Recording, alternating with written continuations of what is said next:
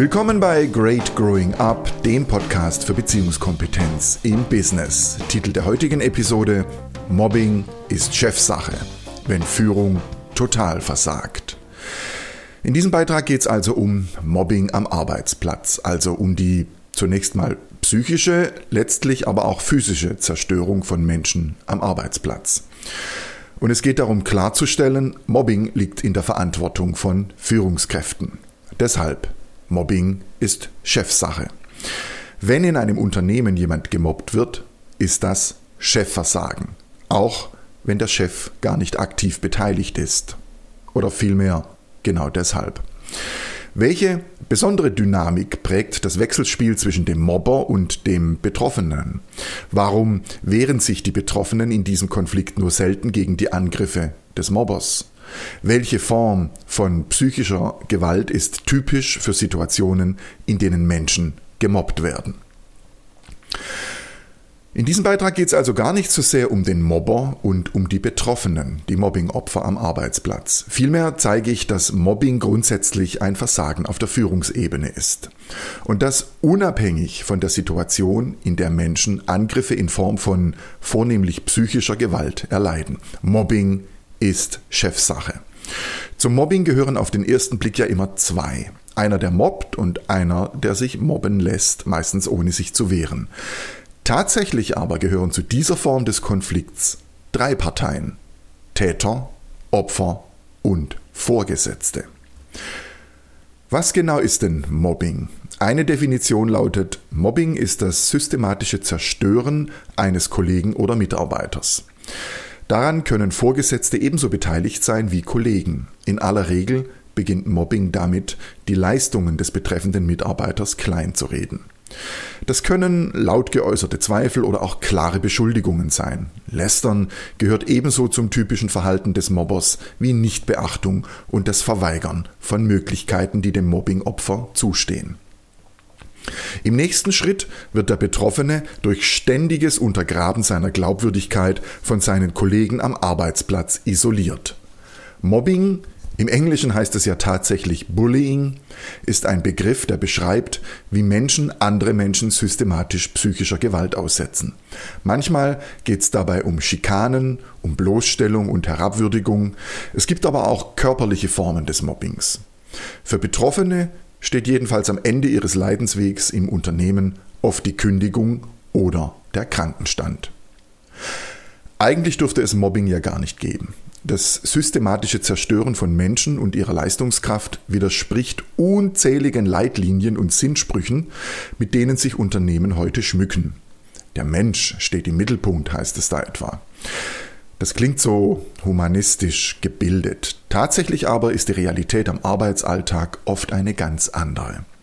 Das Arbeitsleben ist auch geprägt von Angst, Neid und Misstrauen, schreibt der Psychologe und Managementberater Louis Levitan in seinem Artikel Emotionale Analphabeten in der Zeit vom 18. Mai 2019. Aber nur ganz selten spiegelt das Verhalten von Vorgesetzten und Mitarbeitern wider, was auch in den Leitlinien steht. Vom Mobbing Betroffene leiden darunter. Auch deshalb gilt, Mobbing ist Chefsache. Beispiel Nummer 1. Sabine ist Mitarbeiterin in einem großen Chemieunternehmen. Sie ist sehr gewissenhaft bei ihrer Arbeit. Fehler passieren ihr so gut wie nie. Allerdings ist sie auch sehr direkt. Die 50-Jährige sagt, was sie denkt und spricht an, was ihr nicht passt. Stefan, ihr direkter Vorgesetzter, mag das nicht so sehr. Er mag auch keine Kritik, weder von oben noch von unten. Und Konflikte mag er schon gar nicht. Aber Herr Mertens mag Sabine. Der Geschäftsführer hat sie ermutigt, ihren Meister zu machen. Sabine legt sich ins Zeug, merkt aber schon bald, dass sie mehr Zeit braucht, um die Theorie zu lernen. Also fragt sie Stefan nach Möglichkeiten, aber der lässt sie abblitzen. Sabine ist sauer. Zwei Wochen später spricht Herr Mertens sie an und fragt, wie es ihr geht. Sabine kann einfach nicht lügen und spricht ganz offen über ihre Situation. Herr Mertens sieht da kein Problem. Nehmen Sie doch einfach drei zusätzliche Wochen Urlaub, rät er ihr. Sabine sagt das ihrem Vorgesetzten Stefan. Der gibt ihr zähneknirschend frei. Und wenn er Herrn Mertens begegnet, grüßt er ihn jetzt noch freundlicher als bisher. Mobbing ist eben Chefsache. Beispiel Nummer zwei: Paul arbeitet seit knapp 30 Jahren in einem Logistikunternehmen. Bislang hat ihm das immer Spaß gemacht. Seit ein paar Wochen allerdings spricht sein Teamleiter kaum noch mit ihm. Er wirkt abweisend und schlecht gelaunt. Paul hat überhaupt keine Idee, was der Grund dafür sein könnte. Bis ihn eines Tages der Abteilungsleiter anspricht. Der fragt, was denn mit ihm los sei. Paul fällt aus allen Wolken. Er erfährt, dass seine angeblich mangelnde Leistungsbereitschaft längst Thema in der Führungsebene ist. Paul entgegnet, sein Chef und dessen Chef müssten doch wissen, dass er wegen krankheitsbedingter Ausfälle im Betrieb viel als Springer unterwegs war. Er hat den Laden am Laufen gehalten. Paul fühlt Angst. Er mag seinen Job und fürchtet ihn zu verlieren. Aber Paul ist auch sauer. Denn wochenlang hat ihm niemand darauf angesprochen. Paul nutzt seinen Ärger und geht zum Geschäftsführer. Er überspringt ein paar Stufen in der Hierarchie und macht dort oben reinen Tisch. Sein Chef hört ihm zu und bestellt die untergeordneten Führungspersonen zum Gespräch ein. Dort stellt er klar, dass er auf Mitarbeiter wie Paul zählt. Mobbing ist Chefsache. Die Arbeitswelt ist rasantem Wandel unterworfen. Prozesse und Abläufe werden immer weiter digitalisiert, automatisiert, standardisiert. Es klingt schön, wenn vereinzelte Großunternehmer das zum Anlass nehmen, den Menschen als unverzichtbar darzustellen. Denn bei allem, was künstliche Intelligenz zu leisten vermag, habe der Mensch immer noch wichtige Alleinstellungsmerkmale. Kreativität und Emotionalität etwa, Empathie, die Fähigkeit, Beziehungen zu gestalten, Spontaneität, Konfliktfähigkeit, Verantwortlichkeit, eben alles, was Menschen ausmacht. Vom Mainstream aber scheinen die Chefs in beiden Beispielen damit weit entfernt. Denn obwohl im digitalen Zeitalter alles, was den Menschen ausmacht, unverzichtbar erscheint, verläuft die Entwicklung in vielen Betrieben genau umgekehrt. Je mehr die Arbeitsprozesse digitalisiert, standardisiert, automatisiert werden, umso häufiger steigen emotionale Analphabeten ohne Führungsqualitäten in die Führung auf, schreibt Louis Levitan in der Zeit.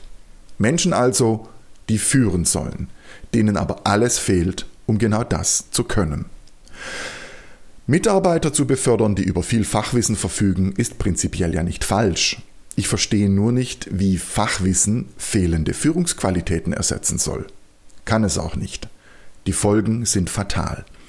Auf diese Weise bekommen Menschen Führungsverantwortung, die vor allem an sich selbst und an ihre Karriere denken. Sabines direkter Vorgesetzter etwa, der nach unten tritt und nach oben buckelt. Oder Pauls Teamleiter, der nicht auf die Idee kommt, seinen Mitarbeiter direkt anzusprechen, weil er Angst vor einem möglichen Konflikt hat. Mobbing ist eben Chefsache. Als ich vor einigen Tagen einen Post zum Thema emotionale Analphabeten auf Facebook veröffentlichte, reagierte ein Leser mit folgendem Kommentar. Subjektiv betrachtet werden Führungskräfte in meinem Bereich von Generation zu Generation immer unfähiger, was den Umgang mit Menschen betrifft. Empathie, Fehlanzeige. Absicherung eigener Pfründe, herablassende Haltung gegenüber dem Mitarbeiter selbst und der Arbeit sowieso, fehlendes Vertrauen in die Ehrlichkeit und die Fähigkeiten der Mitarbeiter, gezielte Demotivation durch Hinhalten und Angstmacherei. Auch das spricht nicht dafür, dass Unternehmen menschliche Alleinstellungsmerkmale in Zeiten digitaler Optimierung besonders zu schätzen wissen. Schade eigentlich, denn so werden Menschen zugrunde gerichtet und zudem unglaublich viel Geld verschwendet. Mir ist nicht klar, warum gewinnorientierte Unternehmen derartige Zerstörung und Verschwendung dulden. Tatsächlich fällt mir dafür nur eine Erklärung ein. Totales Versagen auf der Führungsebene. Mobbing ist Chefsache. Um das sehen zu können, braucht es einen Blick auf die spezielle Dynamik zwischen Mobbing-Täter und Mobbing-Opfer. Die beschreibt Levitan sehr anschaulich in seinem Artikel. Zwischen dem Mobbing-Täter und dem Mobbing-Opfer besteht ein Machtgefälle. Dieses Machtgefälle kann tatsächlich hierarchisch begründet sein. Es können aber auch Aspekte wie Angst, Hilflosigkeit und die Unfähigkeit, sich abzugrenzen, eine wichtige Rolle dabei spielen. Je unterwürfiger das Opfer, desto mehr fühlt sich der Täter darin bestärkt, sein Opfer zu mobben. Der Mobbingtäter versteht sich selbst als Opfer. In seiner Wahrnehmung hat er angesichts der Fehlleistung des Opfers überhaupt keine andere Wahl, als zu tun, was er tut. Der Täter ist folglich immun gegen Kritik und legitimiert seine Taten selbst. Er sieht sein Verhalten gar nicht als Mobbing. Der Täter arbeitet zudem daran, das Opfer sozial zu isolieren und im Kreise seiner Kollegen zu diskreditieren.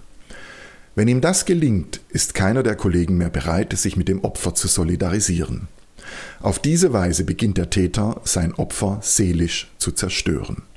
Nach und nach übernehmen Kollegen nicht nur die Duldung, sondern beteiligen sich auch aktiv am Zugrunderichten des Opfers. Das Wegsehen, Schweigen und Mitwissen der Kollegen versteht der Täter zudem als Legitimation seiner Handlung. So entsteht der Mobbing-Teufelskreis. Das Opfer erlebt diese Duldung und die fehlende Solidarität ganz bewusst. Es fühlt sich psychisch gehetzt wie ein Fuchs bei der Treibjagd. Das geht so lange, bis das Opfer schließlich krankheitsbedingt aus dem Arbeitsprozess ausscheidet. Aber warum ist es das Versagen des Chefs, wenn ein Mitarbeiter den anderen mobbt? Ganz einfach. Wer sollte denn sonst dafür verantwortlich sein, welche Kultur in der Abteilung bzw. im Unternehmen gelebt wird? Und wer, wenn nicht der Chef, lebt vor, welche Konventionen gelten? Wer lässt zu, dass Mitarbeiter bzw. Vorgesetzte lästern, intrigieren oder mobben? Es sind immer die Chefs, die Kultur prägen. Ganz egal, ob sie vorleben oder einfach nur wegschauen. Genau deshalb nennen wir sie auch gerne die Verantwortlichen. Mobbing ist Chefsache. Ebenso wie Mobbing ist ja auch Personalpolitik in der Regel Chefsache. Es sind die Chefs, die Kultur prägen, indem sie entscheiden, wer Führung übernimmt und wer nicht. Entweder beziehungskompetente Menschen mit Empathie, Kritikfähigkeit und emotionaler Intelligenz, die tatsächlich führen können. Oder die anderen. Im günstigsten Fall fachlich versierte Experten. Noch schlimmer sind allerdings karrieregeile Schleimer, die ihrem Vorgesetzten nach dem Mund reden, aber keine Ahnung von Führung haben. Das klingt hart, weil es hart ist. Vor allem für jene, die unter inkompetenten Führungskräften leiden. Auch hier gilt, Mobbing ist Chefsache. Louis Levitan bringt das auf eine simple Formel. Mobbing in Organisationen kann nur stattfinden, wenn Führungskräfte die Fürsorge sträflich vernachlässigen. Tatsächlich finde ich keine plausible Antwort auf die Frage, warum die Verantwortlichen nicht zur Rechenschaft gezogen werden, wenn unter ihrer Führung Mitarbeiter gemobbt werden. Vielleicht weil Mobbing immer noch als Kavaliersdelikt vernachlässigt wird. Was für ein Unsinn. Ein Unsinn allerdings, der nicht nur viel Geld kostet, sondern auch moralisch untragbar ist. Moralisch betrachtet hat jeder, der Mobbing beobachtet, die Pflicht einzuschreiten. Wer in einem Unternehmen arbeitet, hat sogar das Recht, vor Diskriminierung und persönlichen Angriffen geschützt zu werden. Das ist keine Frage der Kultur, sondern geltendes Recht. Im Umkehrschluss bedeutet das, wer als Arbeitgeber seiner Fürsorgepflicht nicht nachkommt, erfüllt laut 223 Strafgesetzbuch den Tatbestand der Körperverletzung. Darauf stehen Geldstrafen und im schlimmsten Fall bis zu fünf Jahre Gefängnis. Mobbing ist Körperverletzung. Punkt. Das Zulassen von Mobbing auch. Ebenfalls. Punkt. Viele Führungskräfte betrachten Mobbingopfer als schwach und nicht belastbar. Sie machen es sich zu einfach. Denn selbst wenn Sie die moralische und juristische Dimension ignorieren, bleibt noch ein Aspekt, den Sie eigentlich gar nicht missachten dürften. Mobbing ist betriebswirtschaftlich gesehen eine Katastrophe. Es dauert lange, bis ein Mitarbeiter psychisch zugrunde gerichtet ist. Aber nach und nach schwinden tatsächlich seine Belastungsfähigkeit und seine Leistungskraft. Irgendwann meldet er sich krank und erhält Lohnfortzahlung. Kollegen müssen seine Aufgaben zusätzlich übernehmen. Überstunden fallen an, die verbleibenden Kollegen erreichen ebenfalls die Grenzen ihrer Belastbarkeit. Schließlich braucht es Ersatz für den gemobbten Kollegen, aber der muss erstmal eingearbeitet werden. Das alles kostet Zeit, Nerven, Energie und Geld. Der volkswirtschaftliche Schaden ist gigantisch. Die Krankheitskosten für psychische Krankheiten steigen rapide an. 2017 lagen sie bei 44,4 Milliarden Euro. Mobbing ist immer ein Verlustgeschäft. Der Gesundheitsreport der BKK meldete, Der Anteil psychischer Erkrankungen bei Arbeitsunfähigkeit machte 2018 16,6 Prozent aus. 40 Jahre zuvor waren es noch 2 Prozent. Angesichts dieser Zahlen stellt Louis Levitan eine wichtige Frage. Wollen Menschen im digitalen Zeitalter wirklich wachsen, sich weiterentwickeln? Er zweifelt daran. Denn gerade in Zeiten rasanten Wandels sei das Bedürfnis nach klaren Strukturen und nach der damit verbundenen Sicherheit besonders ausgeprägt. Kurzum, je schneller die Welt sich dreht, desto eher brauchen Menschen etwas, woran sie sich festhalten können. Dem stimme ich zu. Wandel macht vielen Menschen Angst. Das ist ganz natürlich, denn keiner weiß, was genau mit dem Wandel auf ihn zukommt. Diese Unsicherheit ist mit Angst verbunden, mal mit mehr, mal mit weniger. Die Bandbreite ist groß und schwankt zwischen lebendiger Aufregung, die wir als positiv empfinden, und heilloser Panik, die uns lähmt und die wir natürlich als negativ empfinden. Dennoch bin ich weiterhin davon überzeugt, dass Menschen tatsächlich wachsen wollen. Ich glaube, dieses Programm ist Teil von uns, so wie es Teil der, e der Evolution ist. Allerdings brauchen wir Menschen ein Umfeld, das es uns erlaubt, mit und an unserer Angst vor dem ständigen Wandel zu wachsen. Und dazu brauchen wir Führungskräfte, die dieses Umfeld zur Verfügung stellen.